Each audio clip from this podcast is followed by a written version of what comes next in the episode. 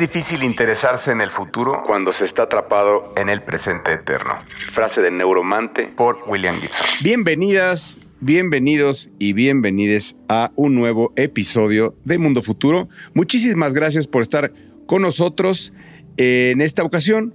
Como siempre, eh, grabando desde la Ciudad de México, un servidor que afortunadamente se sigue llamando Jorge Alor y que va a presentar a sus amigos de toda la vida que lo acompañan, como siempre, el señor Jaime Limón, que nos acompaña desde Seattle, Washington, eh, que ya, ya lo vimos que tuvo alguna actividad en, las, en el campus de Redmond.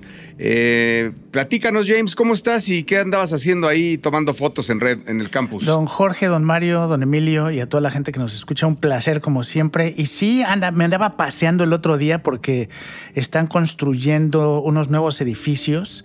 Y ya sabes que ahora lo que se necesita es este, más espacio para empleados, aunque no se aparezcan, aunque ya trabajen desde su casa, pero la competencia por eh, entre empresas de tecnología en ofrecer oficinas acá todas cool y innovadoras, pues sigue.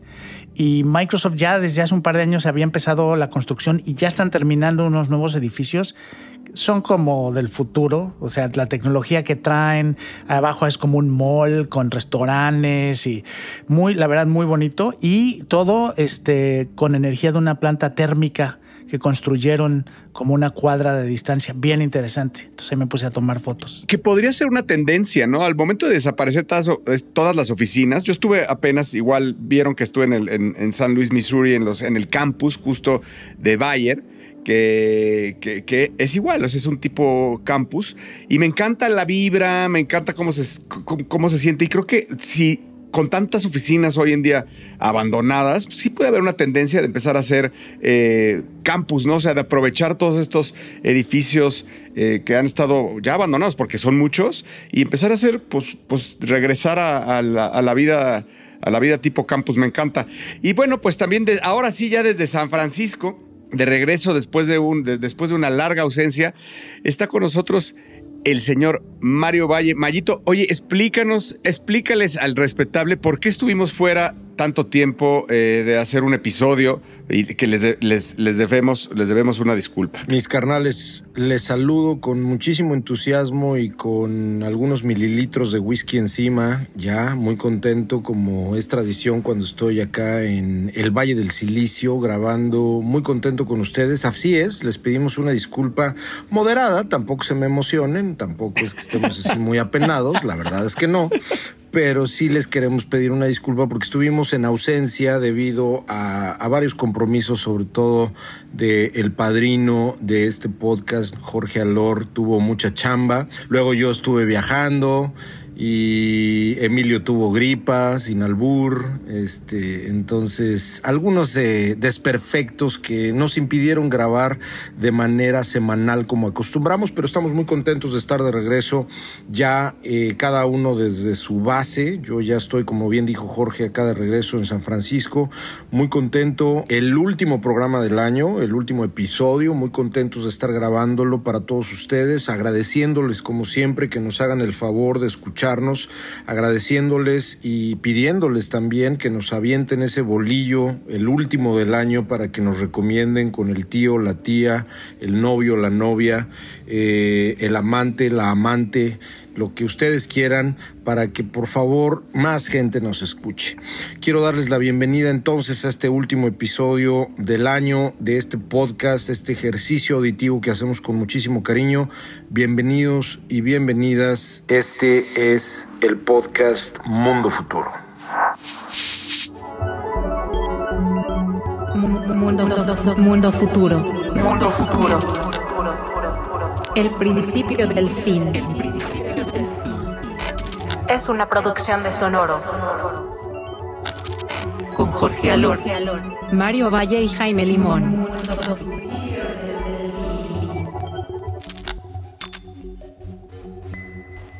Amigos, y se fue 2023. Impresionantemente rápido.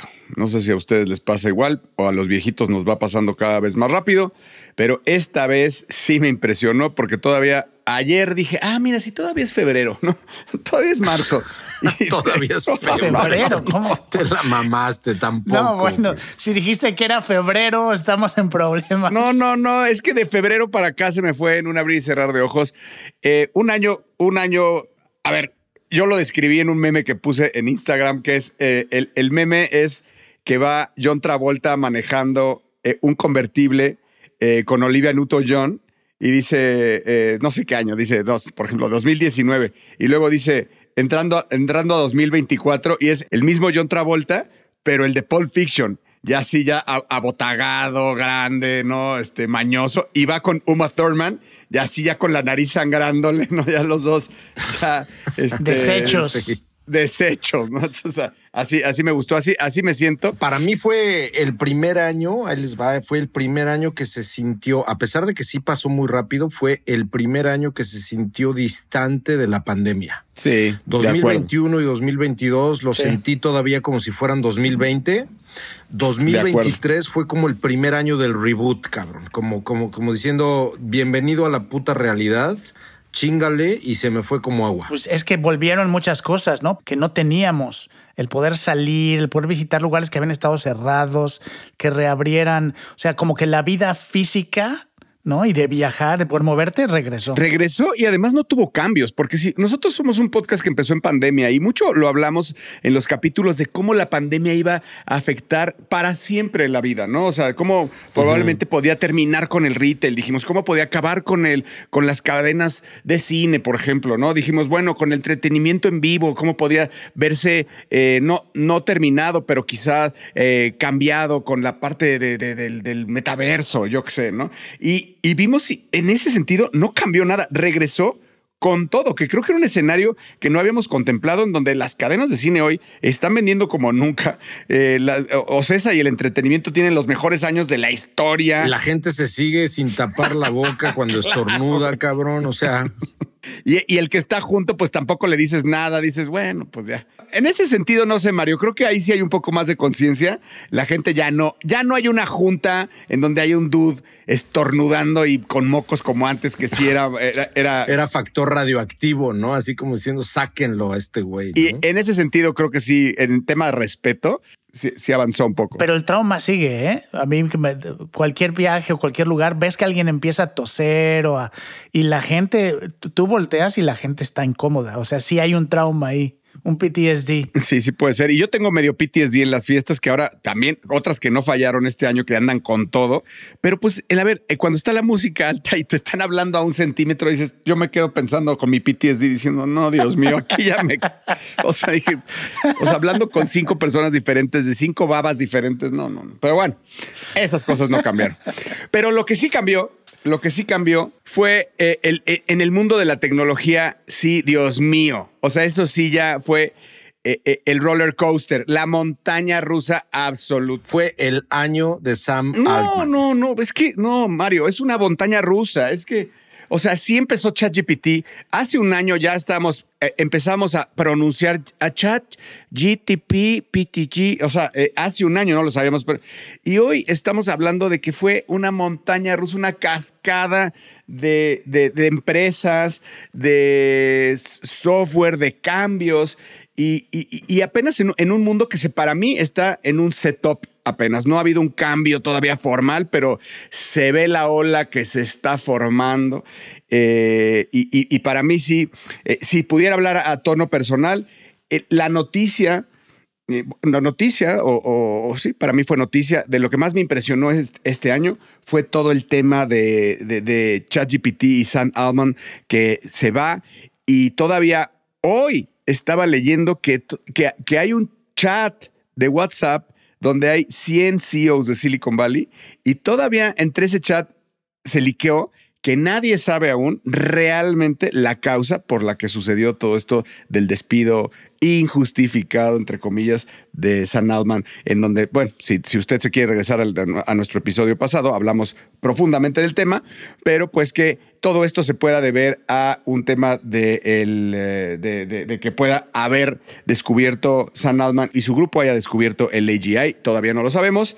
Eso a mí, la verdad, es de las cosas que- que más me clavé y más me impresionó este año.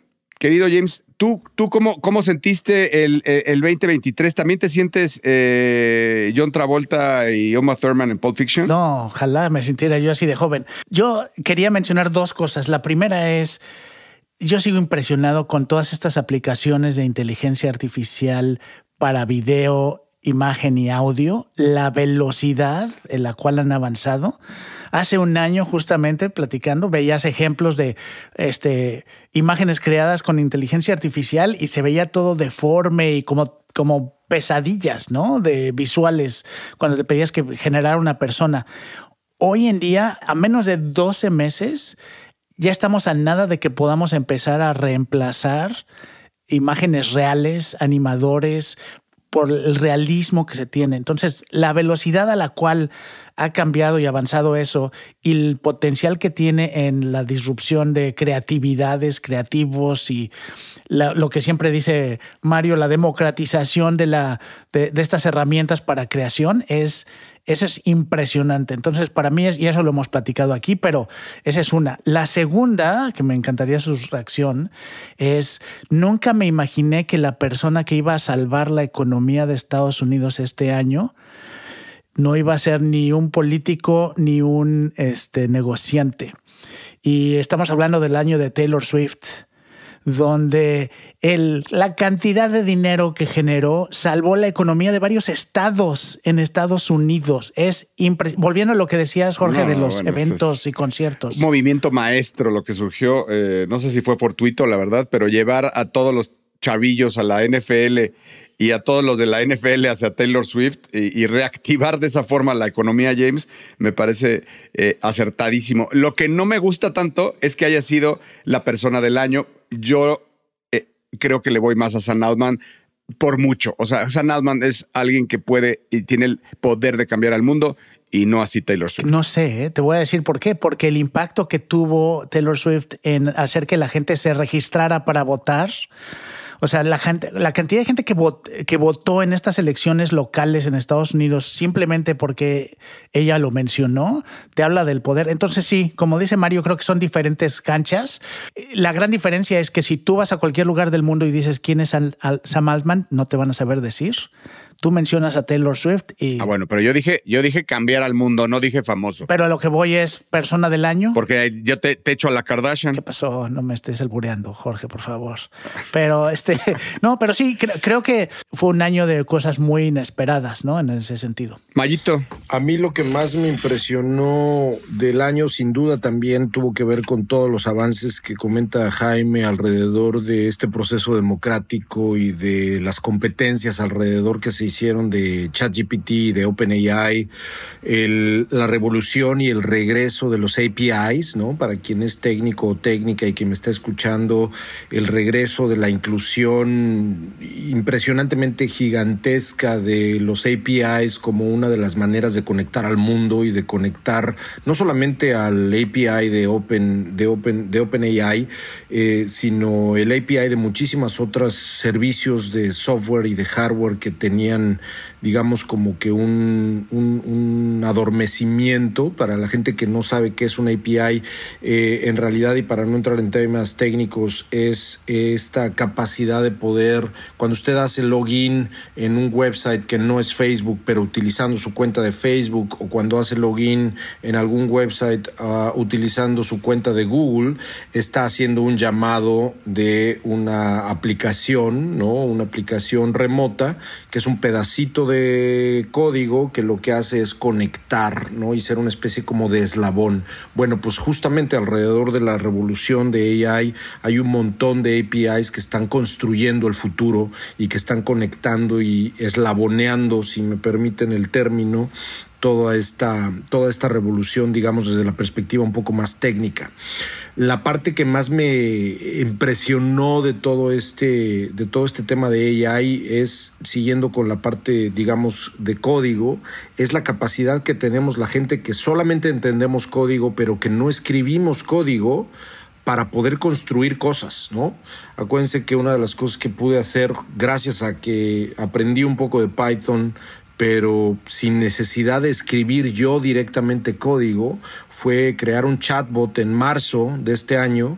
En marzo, en abril, estuve trabajando en un chatbot que se llamó Patty por Patty Smith y que yo platiqué aquí un par de veces que nunca saqué y no era la intención sacarlo al mercado, ni mucho menos, pero me divertí enormemente y me quedó claro de primera mano a qué grado gente que no es desarrolladora va a poder desarrollar cosas gracias a la inteligencia artificial.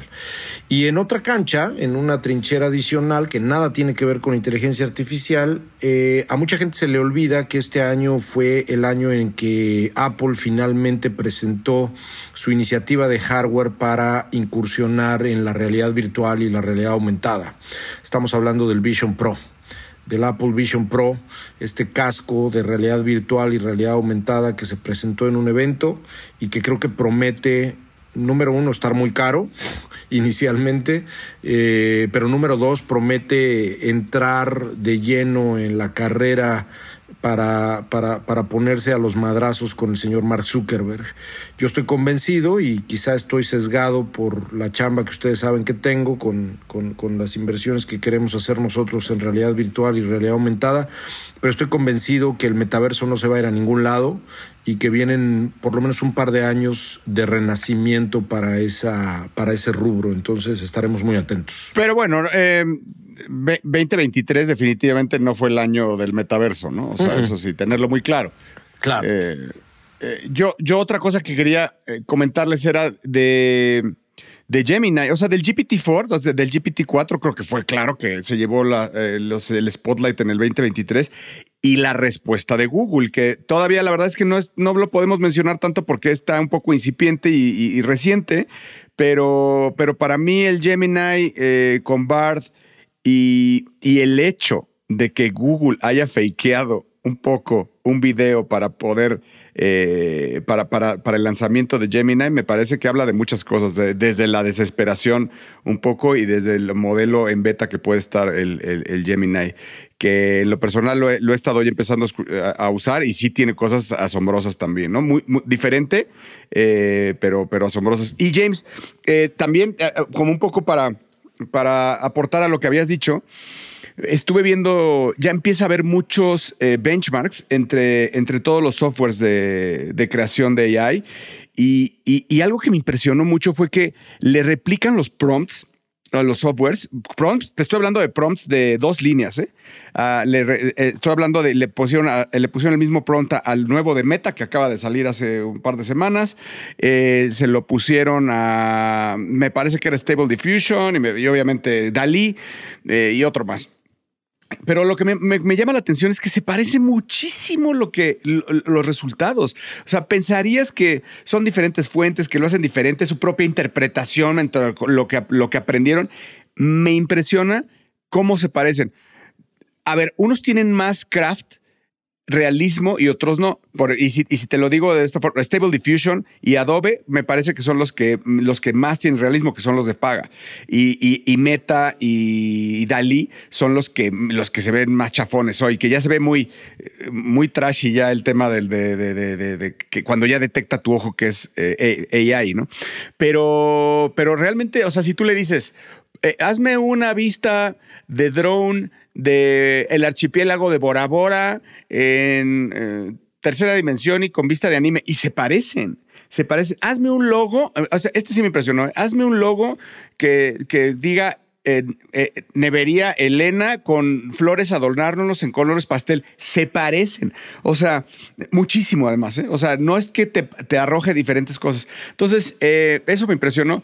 Y, y, y, bueno, ya hay una carrera ahí, para cerrar lo que te quería decir, James, es que ya hay una carrera abierta, que se están dando con todo en el tema de generación, tanto, tan, tanto de imágenes como de, como de video, como bien lo comentaste. ¿no? Y, lo, y, lo, que va a ser bien interesante es durante años las, esas, las aplicaciones y soluciones súper avanzadas que había para diseño y eran o muy caras o eran solo a nivel corporativo, difíciles de utilizar. Y hoy en día lo que acabas de describir, ¿no? Prompt y eso, la, la facilidad y el acceso que tiene casi cualquier persona a estas herramientas, yo creo que es lo que va de verdad a impactar, eh, qué tanto crecen y qué, tantas, em, qué tanto empezamos a ver allá afuera cosas buenas y malas ¿no? de su uso. Imagínate lo que va a pasar en un año. O sea, en un año, si hace un año estábamos, de verdad, ¿eh? esto, esto no es broma, hace un año Mario estaba dictándole a Dalí que me acuerdo en este, en este mismo, en un episodio de Mundo Futuro, le dictó que que creo que puso que quería una casa, un castillo de galletas en la luna, algo así puso. Y, no, y, lo vimos y era una broma. a ver, nos impresionamos porque sí era un castillo de galletas en la luna, pero, pero, pero, pero pero era miserable el, acabado, ¿no? Comparado con lo que hoy hace, por supuesto. y en un, estamos a un año de diferencia. Un año. Y video. A mí, a mí eso es lo que me impacta mucho. Hoy estamos viendo ya aplicaciones eh, gratuitas que te generan video de cuatro segundos con fotorrealismo, ¿no? Y ya con calidad de algo que engaña al ojo. Entonces, a ver, en un año, a ver en un año que estamos viendo. Estás escuchando, estás escuchando, escuchando. Mundo futuro, mundo futuro. Bueno, pues yo les voy a hablar de algo completamente distinto y a la vez no, pero tiene que ver con células cerebrales, humanas además. Eh, sucede que en la publicación esta del MIT, el Technology Review, salió un artículo sumamente interesante que captó mi, atención el día de ayer, donde se reporta que un centro de investigación y un grupo de investigadores eh, siguen trabajando con una de las cosas que comentamos hace ya muchísimos episodios acá, que es la capacidad de crear, gracias a stem cells, recordemos que las stem cells son eh, las células que se extraen de, de cordones umbilicales. Las stem cells pueden crear cualquier tipo de células humanas, ¿no? Bueno, pues de stem cells, un grupo de científicos eh, generó, Jaime Jorge, un grupo de células cerebrales y las conectaron a un chip para poder hacer operaciones de reconocimiento de, de voz y de transferencia de esa voz a texto. Tomemos en cuenta primero algunos antecedentes y esos antecedentes es que el, crear computadoras biológicas con, con, células humanas de cerebro es algo relativamente nuevo, pero no absolutamente nuevo, es algo que se viene haciendo. Eh, particularmente una de las instituciones que ha estado haciendo esto de manera constante y creo que también la mencioné cuando platicamos de esto hace algunos episodios, fue la Universidad de Indiana liderada por un científico llamado Feng Guo, donde hace este tipo de organoides, así se llaman, organoides, pedacitos, digamos, de, células humanas, en este caso cerebrales, que son literalmente, pues, eh, eh, sembradas y, crecidas dentro de un eh, recipiente científico. Y este tipo de componente biológico se conecta a ahora sí ya temas eh, de chips, de computadora, y obviamente se hace una conexión, me imagino, bastante, bastante compleja. Eh, esta conexión y este setup se conoce como BrainAware, en lugar de software, BrainAware.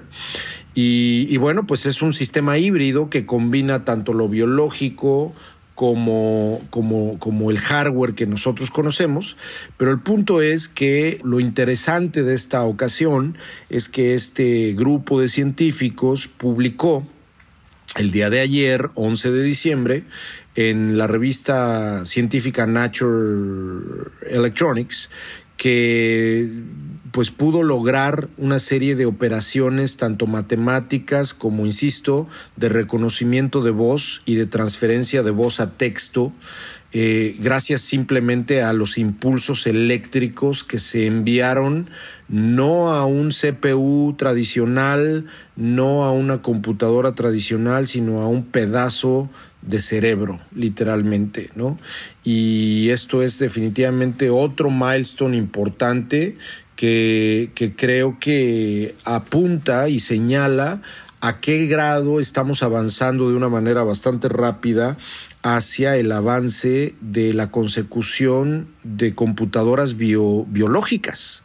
Y si esto sucede de una manera relativamente rápida, pues estamos hablando de que el matrimonio y la convergencia entre robots que no nada más utilicen el fierro y el cable, sino también elementos biológicos, como lo hemos visto en muchísimas películas de ciencia ficción, pues no es algo relativamente lejos de la realidad, ¿no? Estamos hablando de que en el caso de este ejercicio se hizo un benchmark donde esta prueba que se realizó con este pedazo de cerebro, eh, se utilizaron 240 clips de audio de distintas personas, de ocho personas diferentes, pronunciando incluso hasta vocales japonesas, y el pedazo de cerebro fue capaz de reconocer este tipo de, eh, de, speech, ¿no? De, de, voz y de pasarlo a texto, tal como si lo hubiera hecho una computadora normal, ¿no? Y leyendo un poquito también de eso, que a mí me parece súper interesante el, el, tema de, la, de, de, las pruebas que pueden hacer, donde pueden eh, hacer estudios sin necesidad de tomar un cerebro real de una persona, sino con estas simulaciones puede haber avanzar los estudios de desde Alzheimer hasta eh, impacto de, generación, ¿no? Eh, con esta simulación que puede avanzar todos esos estudios en cuestión de, o sea, acelerarlo por años. Lo único que está faltándole a esta iniciativa de BrainAware, como decía este reporte, es el procesar y almacenar información, ¿no? Ahora imagínate lo que se lograría, más allá de simplemente hacer operaciones en tiempo real, si logran estos científicos crear estos pedazos de cerebro, literalmente, para poder almacenar información. Eh, a, eso, a eso estaríamos tirándole para que entonces la gran diferencia, hay que tomar en cuenta la gran diferencia biológica entre el cerebro humano y las computadoras, por lo menos como hoy funcionan.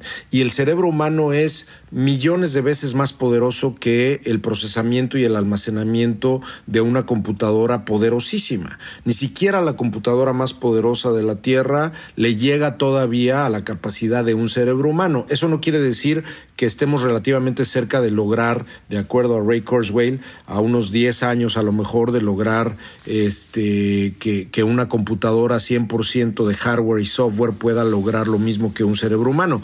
Pero imagínate James, si un cerebro hecho en laboratorio o un pedazo de cerebro hecho en laboratorio es capaz de almacenar información para poder procesarla, estamos hablando de que de pronto el salto que daría la capacidad de almacenamiento y de procesamiento de una computadora que además lo único que requiere es vivir en una hielera para que no se pudra, eh, pues va a ser impresionantemente fuerte a qué grado vamos a llegar con avances rápidos de procesamiento. ¿no? Ahorita leyendo súper rápido, eh, acabo de leer un párrafo de, una de las descripciones de la cobertura de de este anuncio. Además, este párrafo es impresionante. Dice, para probar las capacidades del BrainAware, de este software, el equipo usó tecnología o técnicas para, de reconocimiento de voz para entrenar al sistema utilizando 240 grabaciones de ocho personas hablando. El organoide, que esa palabra se me hace así como de libro de, de, libro de William Burroughs, eh, el organoide eh, generó y detectó los patrones del, y pudo reconocer a las ocho personas de manera independiente y luego se lo conectaron con un AI y logró entonces identificar las respuestas con una certidumbre del 78%. Es una locura. A nada, a nada de hacer neural networks, pero con neuronas reales. Estás escuchando. Estás escuchando. escuchando. Mundo futuro. Mundo futuro. Y justo hablando del tema cyborg, me impresionó mucho que esta semana se dio a conocer la primera fábrica de robots realmente para hacerlos en masa. Si bien aquí hemos hablado varias veces de Boston Dynamics y de y sobre todo del robot de Tesla que se llama Primus, me parece, eh, que pues son ya iniciativas serias para hacer robots humanoides. En este caso se, se inauguró la fábrica de la empresa Agility Robotics, eh, que están pensando hacer una producción de 10 mil robots anualmente. Eh, y esto, bueno, es una, es, una empresa que está desde 2019 haciendo ya algunos pininos de robots. Y, bueno, pues eh, dieron a conocer esto que va a ser la RoboFab, así se va a llamar, RoboFab, que va a emplear a 500 individuos que iban a estar trabajando en un lugar que se llama Salem, en Estados Unidos. Eh, aquí lo que, me llama la atención es pues que ya levantó muchísimo dinero y que son estos robots que seguramente ustedes estuvieron viendo en algunos videos, estos en los últimos, en un par de meses estuvieron, que son los robots de Amazon, que son medio como medio creepy, que porque parece que están como, como parados al revés, eh, las piernas parece como si se fueran a desbalancear y son robots hechos nada más para la carga para trabajar carga. Entonces, pero me encanta el video de, la, de, Agility eh, que dice, eh, son robots, eh, son, son, buenos, ¿eh? Son buenos, son robots buenos y son robots amigables. Son robots, entonces, imagínate ya que empezarle a meter las palabras, ese tipo de palabras ya la gente que los tiene, pues ya en un concepto ya en donde de puede haber no tan buenos. Son robots que no te van a matar. Y de rebelión, exactamente. Exactamente, de rebelión. Entonces, lo que, creo es que si ellos lo casan con Amazon, eh, eh, esto puede, puede llegar a, desplazar también muchísimos puestos de trabajo. Entonces, ¿por qué? Pues lo que, lo que, lo que dicen el planteamiento es que van a reemplazar todos los trabajos que tienen que ver con fuerza. Todo lo que tenga que ver con fuerza se va. Y bueno, también ya nos dijeron los de ChatGPT que todo lo que tenga que ver con inteligencia se va. Y así empiezan a reemplazar nuestros eh, los puestos de trabajo. Pero pero, pero bueno, otra cosa eh, importante es que en esta fábrica van a, contratar a, a, 500 humanos. ¿Qué van a hacer estos 500 humanos? No irán a cargar los primeros robots, primeras chambas. Eh, la verdad, no, no dicen, no, no, no. Estuve viendo a ver para qué van a hacer estos 500 empleados, pero la verdad es que 500 empleados es nada para una fábrica que va a producir 10 mil robots anuales de primera instancia. Entonces, eh, bueno, a ver, imagínense lo que está planeando. Siempre que digo algo que está pasando, en este caso en Oregon, en Estados Unidos, imagínense lo que está pasando en China, que no sabemos, y lo que va a pasar en los próximos tres, cinco y diez años alrededor de esto. Y yo nada más como una pequeña eh, contribución y un granito de arena de pensamiento a todo esto. Para mí, el tema de cuando, cuando hablas de AI y, dices que va a cambiar al mundo, sí, que va a hacer de nosotros una vida mejor, sí, nos va a inspirar, sí, nos va a orientar, sí, pero al final de cuentas, sí, eh, hablamos de, déjame decir, del, del, del bias, del algoritmo y que si en algún momento pudieran tomar conciencia, lo que le llamemos conciencia, y revelarse en forma de software, no pasa nada, aún creo, ¿no? O sea, si, el, si el humano estamos conscientes de eso. Pero aquí creo que este sí es un paso. Este sí es algo, esto sí es algo que puede llegar a escribir el final de una posible historia del ser humano, porque aquí sí ya estamos hablando de reemplazarnos con máquinas. Y este, y es, a ver, obviamente es un, algo que viene, que tiene 80 años de estar en un tintero, pero ahora sí, esta noticia está súper ciencia ficción, en donde ya estamos hablando de la primera fábrica de 10.000 robots humanoides.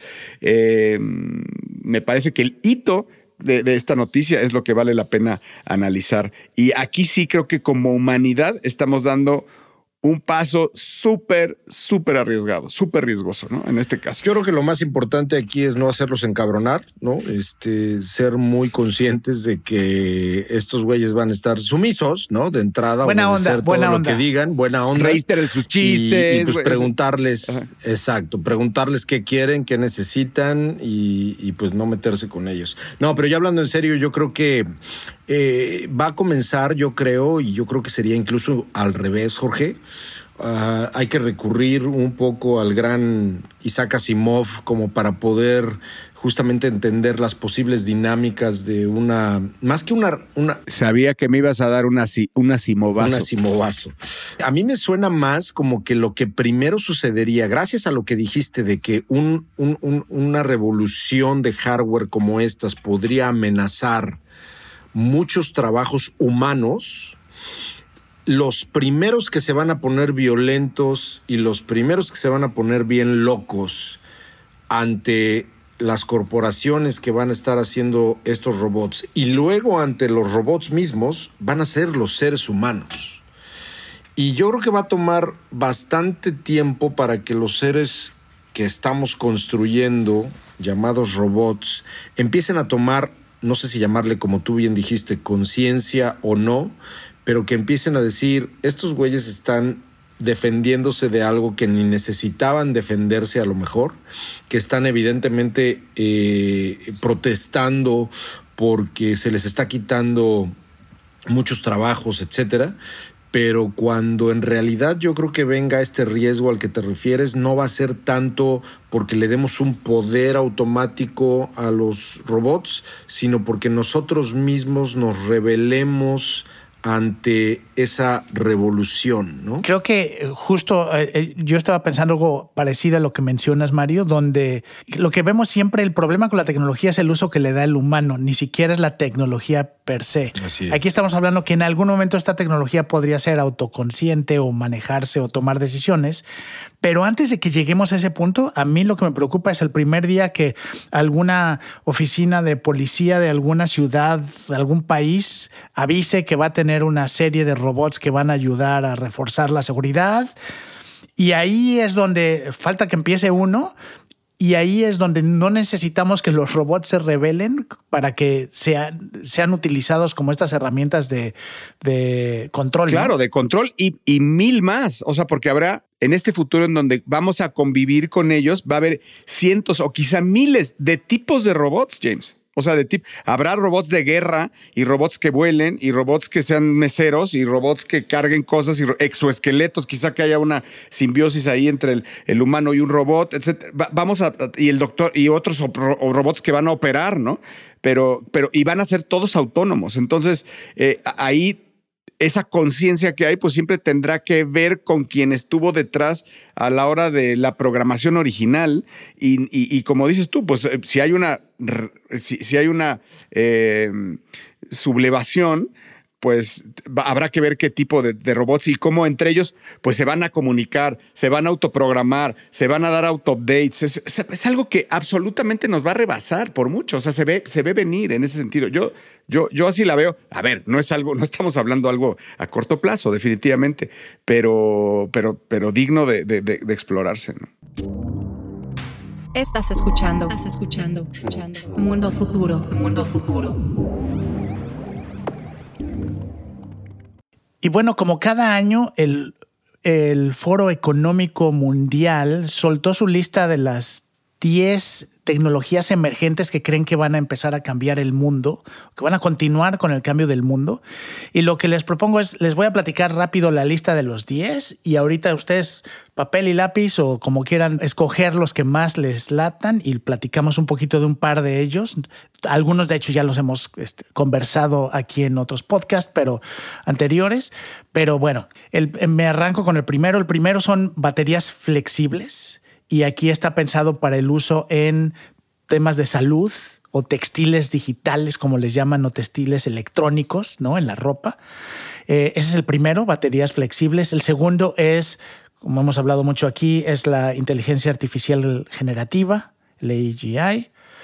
El tercero es eh, combustible sustentable para aviación, para aviones que es algo que ya también estamos viendo algunas soluciones con, eh, sí, que no generan ningún tipo de emisión de carbono, ya hay algunas. El cuarto es el diseño de virus para aumentar o mejorar la salud de plantas y animales y del ser humano. El siguiente es metaverso, pero metaverso específicamente para salud mental para ayudar a generar soluciones que ayuden a las personas a mejorar su salud mental a través de espacios virtuales compartidos. El siguiente es sensores, lo que le llaman ellos usables o, móviles para plantas, que de hecho ya habíamos platicado aquí un poquito de eso, donde ya pueden ponerse sensores a las plantas y las plantas te dicen si necesitan agua, cómo va el crecimiento, etcétera, para ayudar a tener eh, data y eh, agricultura inteligente, le llaman. El siguiente es el mapeo a nivel molecular de procesos biológicos. Eh, y esto es mucho detalle, de nuevo, de las tecnologías que hemos platicado aquí para detectar y medir procesos biológicos. El siguiente es sistemas electrónicos neurológicos flexibles. De nuevo, también hemos platicado un poquito de esto, ¿no? De cómo podemos conectar sistemas y circuitos al sistema nervioso. El noveno es computación sustentable de nuevo, mucha preocupación sobre el clima, entonces poder tener centros de, centros, eh, centros de datos que no generen, eh, eh, que no generen emisión de carbono. Y el, el último es salud o healthcare, como le llaman, salud manejado por inteligencia artificial.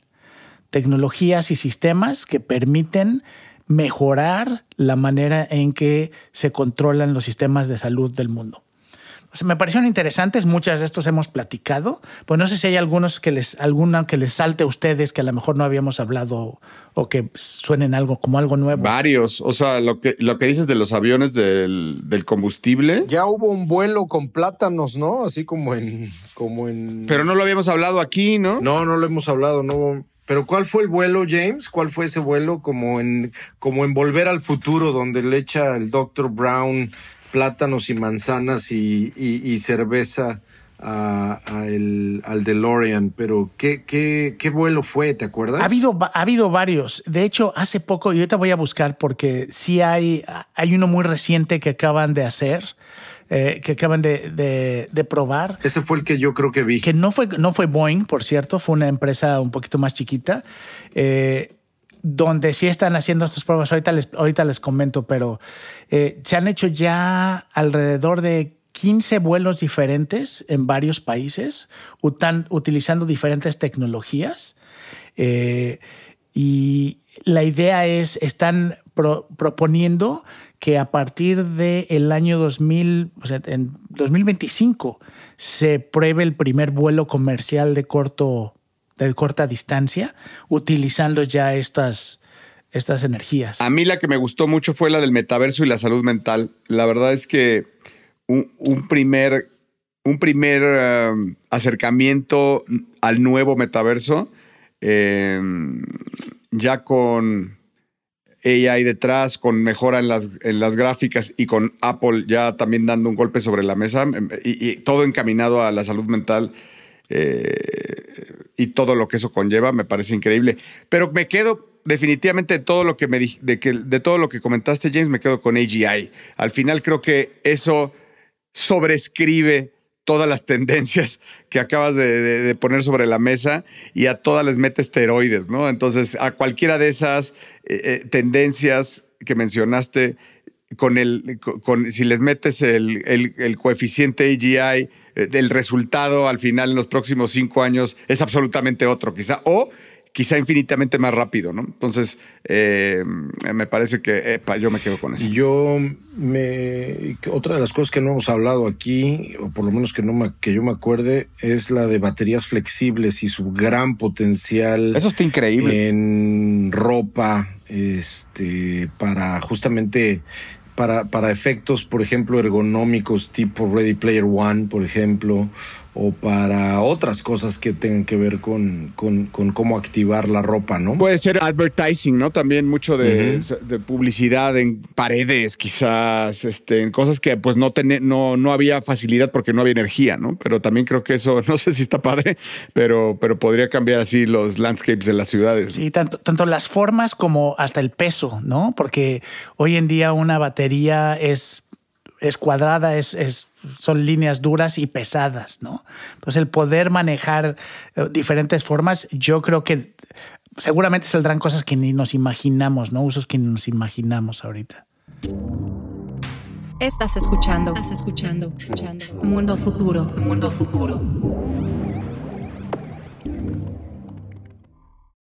Bueno, y llegamos a la sección de recomendaciones. Y en mi caso, les voy a recomendar la última entrevista entre Lex Friedman y Elon Musk. No soy muy fan de ninguno de los dos, pero me gustó mucho lo que pusieron sobre la mesa. Me parece que fue una entrevista muy inteligente y diferente. Em, hablaron de la guerra, fíjense, hablaron de, hablaron de cómo de, de, la guerra, o sea, de cómo se imagina Elon Musk si nos vamos a seguir peleando en pocas palabras como humanidad. Em, yo con, con spoiler alert de frente, les diría que, lo que dice es que sí, o sea, que nos vamos a seguir peleando. E incluso analizan eh, la posibilidad de que pudiera haber una guerra atómica, a lo cual él, se manifiesta, pues, eh, bueno, no se manifiesta, pero su opinión es que sí hay una posibilidad alta de que pueda haber una, una guerra atómica. Eh, bueno, hablan, hablaron sobre ética, sobre algo que un tema muy, muy manoseado, pero la ética detrás del AI. Em, ¿Qué otra cosa rara? Ah, bueno, hablaron del conflicto. Habló, dio su, su, que me parece que toda la eh, que toda la entrevista estaba como llevada hacia allá, conociendo a Musk, pero eh, sobre el conflicto eh, de Israel y Hamas. Em, también, también se habló mucho, ¿no? Obviamente ahí a favor de, de Israel, pues yo creo que quiere recuperar su pauta. Después de que le mienta la madre a Bob Iger, ¿no? Y a lo mejor ya la vio cerca, pero me parece que, traía como agenda. Entonces, bueno, no se las spoileo más. Eh, hablan de, les digo, de, de, aplicaciones del AI, de la naturaleza humana, del conflicto de Ucrania. Vaya, muy bien, bien llevado, la verdad, por Les Friedman. Y, bueno, pues siempre es un deleite escuchar a nuestro querido Lex Luthor, eh, Elon Musk. Así que véanla, está en cualquier lugar. Eh, la última entrevista entre Elon Musk y Lex Friedman. Bueno, yo voy a copiarle al señor Mario Valle y le voy a hacer dos recomendaciones el día de hoy.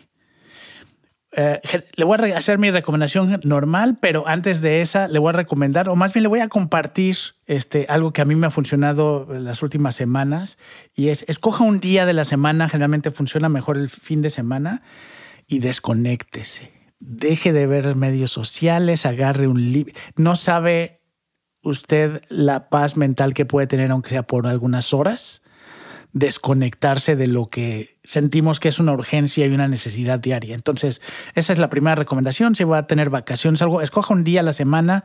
Si puede, aunque sea mediodía, empiece con mediodía, pero desconéctese.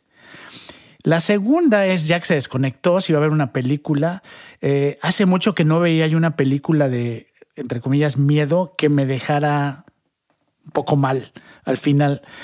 Y eh, tiene mucho sentido porque es una película dirigida y escrita por Sam Esmail, el creador de Mr. Robot, que la verdad, una persona muy inteligente, y está basada en un libro que se llama Dejar el mundo atrás, Leave the World Behind. Está en Netflix.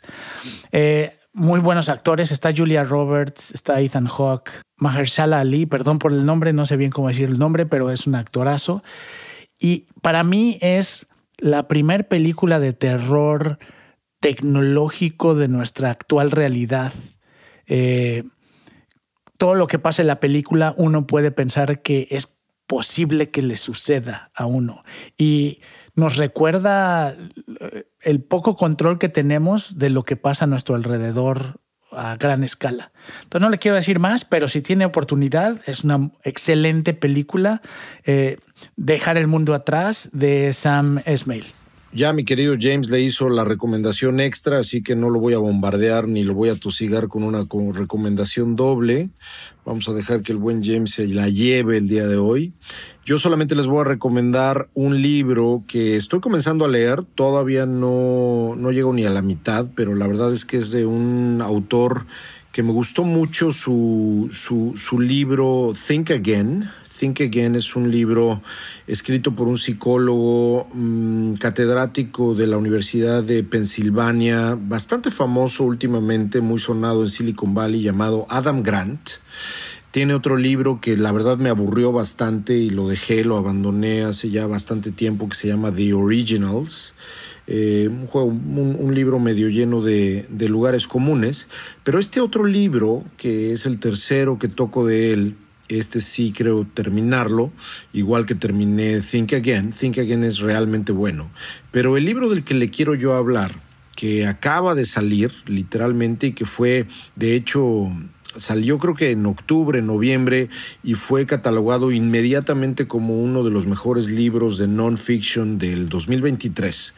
El libro es Hidden Potential o Potencial Escondido. No sé cómo esté en español, creo que no está todavía en español y si está averigüe usted con Google cómo se llama en español, porque no tengo ni puta idea, pero Hidden Potential, eh, la ciencia de conseguir grandes cosas, The Science of Achieving Great Things, Greater Things.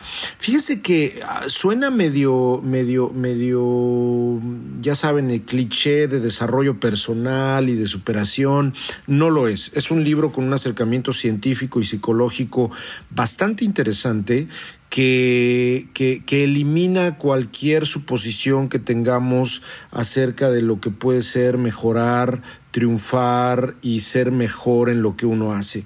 Fíjense que una de las cosas que más me están gustando del libro que estoy leyendo, e insisto, todavía no, no, no llego ni a la mitad, es la importancia que le da para triunfar en la vida, entre comillas, la importancia que le da desde la perspectiva científica y psicológica Adam Grant al carácter.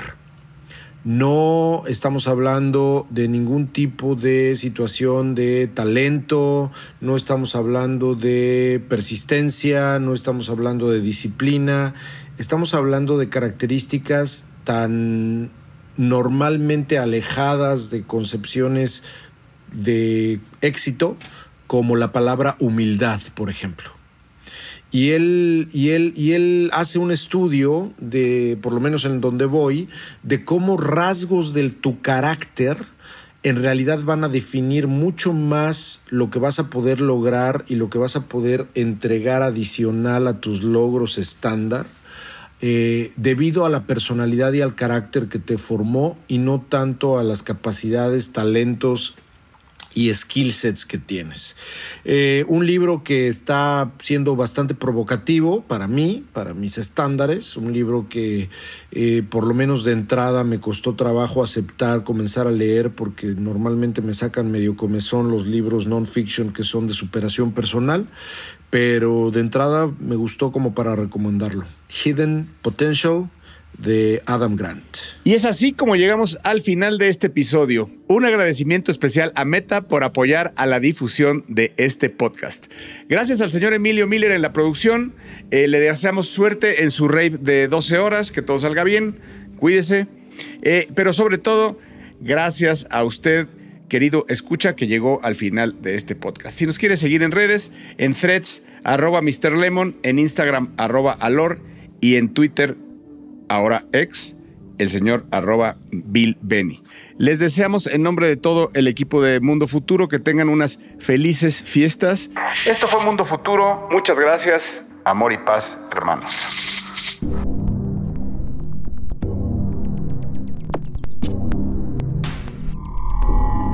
Esto fue, esto fue, Mundo Futuro, Mundo Futuro, el principio del fin. Síguenos en Twitter, Spotify y Apple Podcasts.